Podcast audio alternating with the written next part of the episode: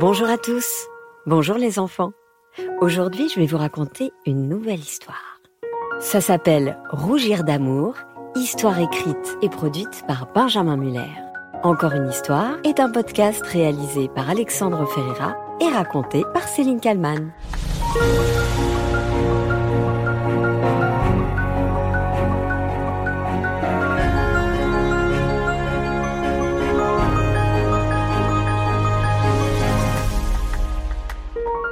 Charlie adore jouer dehors. Il pourrait passer ses journées entières au parc, au square ou dans la forêt. Grimper aux arbres, faire des cabanes, jouer au foot ou chercher des escargots. Mais ce qu'il préfère par-dessus tout, c'est se promener avec Elia, la voisine. Comme lui, elle a 8 ans. Comme lui, elle a le droit de jouer dehors après l'école. Et comme lui, elle adore observer les coccinelles et les grenouilles le long de l'étang.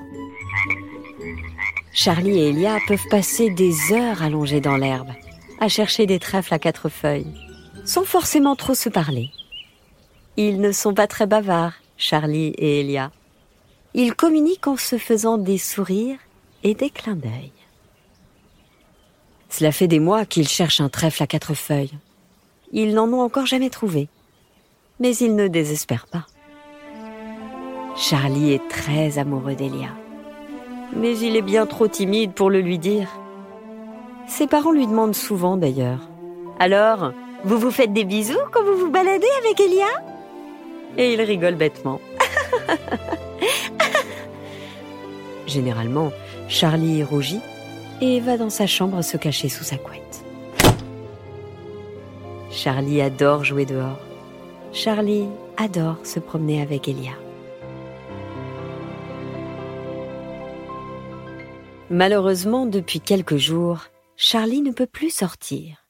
Il est coincé chez lui. Et ça va encore durer de longues semaines. Charlie s'est cassé la jambe en tombant d'un arbre. Il jouait avec Léon et Mila, les voisins, à celui qui allait monter le plus haut. Charlie a gagné, mais en redescendant, il a glissé. Et paf Direction l'hôpital. Radio, tibia cassé, un gros plâtre, des médicaments et ces quelques mots du médecin griffonnés sur un papier. Pendant au moins un mois, mon petit gars, tu n'as plus le droit de sortir de chez toi. Tu dois rester au repos. Repos strict. Forcément, Charlie l'a très mal vécu.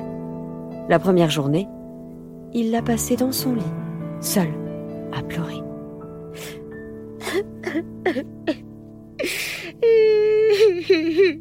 Son papa entrait de temps en temps dans sa chambre et s'agaçait de voir son fils dans cet état. Dans la vie, on assume ses actes. Tu as voulu faire le malin dans les arbres. Eh bien voilà le résultat. Alors reprends-toi hein, et arrête de chigner. Charlie attendit que son papa sorte et murmura. Dans la vie, on assume ses actes. Gna gna gna gna gna Arrête de chigner. Gna gna gna gna gna. Au bout de quelques jours, Charlie décida de faire le point. Bon, se dit-il. Faut que je me reprenne. Je ne peux donc pas sortir. Ok. Je ne peux pas jouer au foot. Ok. C'est pas si grave. Je ne suis peut-être pas prêt de refaire du vélo, à la limite. Mais ce qui me manque le plus, c'est pas tout ça. Ce qui me manque le plus, bah oui, c'est Elia. Charlie demanda à sa maman. Dis, tu pourrais me prêter ton téléphone? J'aimerais appeler quelqu'un. Ça dépend, tu veux appeler qui? Euh, quelqu'un, répondit Charlie. Oh, ne me dis pas que tu veux appeler ton amoureuse quand même demanda sa maman. Charlie se sentit rougir. Alors, il laissa tomber. Non, non, pas du tout. Écoute, c'est pas grave. Je vais aller faire la sieste. Je suis fatiguée. Charlie retourna dans sa chambre et en regardant par la fenêtre, eut une idée. Elia habite dans l'immeuble juste en face de chez lui. De sa chambre, il peut voir la sienne. À vol d'oiseau, elle est à peine à une dizaine de mètres. Il ouvrit alors la fenêtre et tenta sa chance. Elia? Elia? Elia Le père de Charlie, dans le salon, l'appela. Qu'est-ce que tu dis? T'appelles qui? Euh, non, non, rien. répondit Charlie, qui, devinez quoi, était en train de rougir. Je suis en train de chanter. La la la la la la la la. Ok, fais moins de bruit, s'il te plaît. On n'est pas à la plage ici. Quel papa rabat-joie Charlie dut donc trouver une autre idée. Comment contacter Elia sans que ses parents ne s'en rendent compte? Il eut d'abord l'idée de faire une grande affiche qu'il fixerait sous sa fenêtre.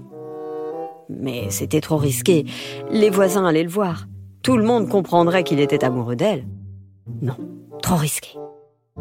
La nuit suivante, Charlie la passa à réfléchir. Comment la contacter?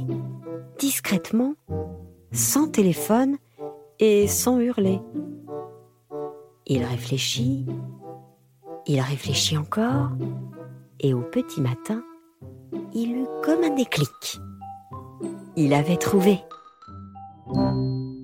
Charlie prit une feuille en papier, qu'il commença à plier, déplier, puis replier encore, un peu dans tous les sens, pour en faire à la fin un magnifique avion en papier.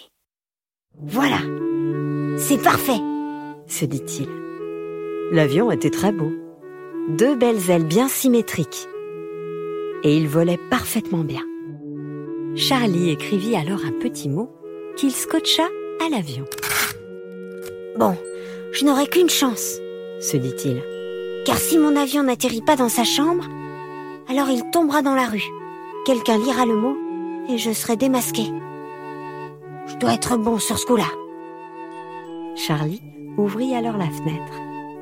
Ouf, celle d'Elia était ouverte elle aussi. Il y avait tout de même du vent. Les conditions de vol seraient plus ou moins compliquées. Charlie vérifia que son mot était bien attaché, puis se mit en condition. Houston, décollage immédiat. Attention, début de l'opération. Un mot pour Elia. Dans 5, 4, 3, 2, 1, décollage Charlie lança l'avion de toutes ses forces, qui décolla très haut dans le ciel, avant d'entamer un changement total de direction. Il piqua son nez vers le bas, prit un virage à 90 degrés en direction de l'immeuble d'en face et passa par la fenêtre de Sheila, au terme d'un vol parfaitement maîtrisé. Du grand art, se dit Charlie. Elia, qui lisait dans sa chambre, vit l'avion atterrir à ses pieds. Elle se rendit vers la fenêtre et vit Charlie, tout rouge évidemment. En observant l'avion, elle découvrit le mot, qu'elle ouvrit avec délicatesse. Le message était très court. Tu me manques. Elia en eut les larmes aux yeux. Elle alla à la fenêtre et envoya à Charlie un baiser avec la main. Ce baiser, c'était de loin la plus belle chose que Charlie ait jamais reçue. Il s'allongea sur son lit avec des papillons dans le ventre et des paillettes dans les yeux. Un bisou, se disait-il. Elle m'a envoyé un bisou. Le lendemain, Charlie passa sa journée accoudé à la fenêtre, dans l'espoir de voir Elia. Malheureusement, ses volets restaient fermés, du matin jusqu'au soir. Ce fut la plus longue journée de la vie de Charlie. Mais où est-ce qu'elle est? se demanda-t-il. Et pourquoi ne m'a-t-elle pas fait coucou? En fin de journée, Charlie s'allongea sur son lit et commença à jouer avec son petit harmonica. Charlie pensait à Elia forcément, quand tout à coup, un magnifique avion en papier entra dans sa chambre et se posa sur son bureau. Il n'en croyait pas ses yeux. Il jeta un œil vers l'immeuble d'Elia. Elle était là, encore plus belle que la veille, un grand sourire aux lèvres. Charlie prit donc l'avion entre ses mains. Il était parfait, assez gros, coloré avec soin. Et surtout était collé sous ses ailes une petite enveloppe en carton. Charlie sentit son cœur battre et en ouvrant l'enveloppe, découvrit une feuille où était inscrit le plus beau des messages. Je t'aime. aussi. se dit-il. Charlie allait remettre ce bout de papier dans l'enveloppe quand il découvrit au fond de celle-ci la plus belle des choses qu'il n'avait jamais vues. Elia avait glissé dans l'enveloppe en carton un trèfle à quatre feuilles, un vrai de vrai. C'est le plus beau cadeau du monde, se dit-il. Et de loin.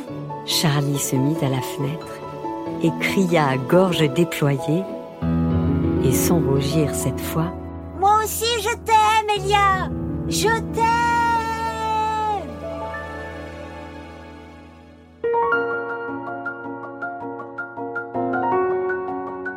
Voilà, c'était Rougir d'amour, une histoire écrite et produite par Benjamin Muller.